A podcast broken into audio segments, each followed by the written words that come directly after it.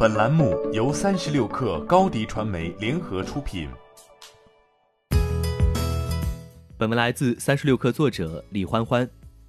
因收入和利润超出预期，多家机构上调了康师傅的目标价。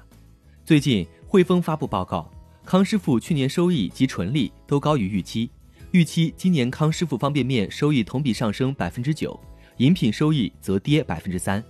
但预计饮品业务于下半年或会复苏。此前，康师傅发布的财报显示，康师傅二零一九年营收为六百一十九点八亿元人民币，同比增长百分之二点一三，市场预期为六百一十七点五亿元人民币，股东应占盈利是三十三点三亿元人民币，同比增长百分之三十五点二二，市场预期为二十七点八亿元。值得注意的是，虽然康师傅二零一九年净利润增速超过营收增速。但这主要是其他收益和其他净收入增加，以及其他经营费用下降所导致。花旗则在报告中表示，康师傅去年核心盈利表现符合预期，市场对其即时面业务增长看法为正面，但相信市场低估其饮品业务所受到的负面影响。即时面向低均价产品发展对产品组合不利。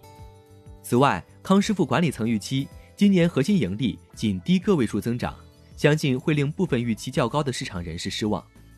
康师傅此前在财报中称，疫情期间集团的方便面业务、饮品业务因品类特质不同而受到不同的影响。整体而言，预计2020年方便面业务将有好的增长，而饮品业务上半年的营收和出货量将有短暂压力，但下半年会高速反弹。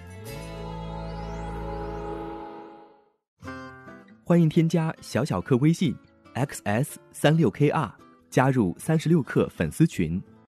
高迪传媒为广大企业提供新媒体短视频代运营服务，商务合作请关注微信公众号高迪传媒。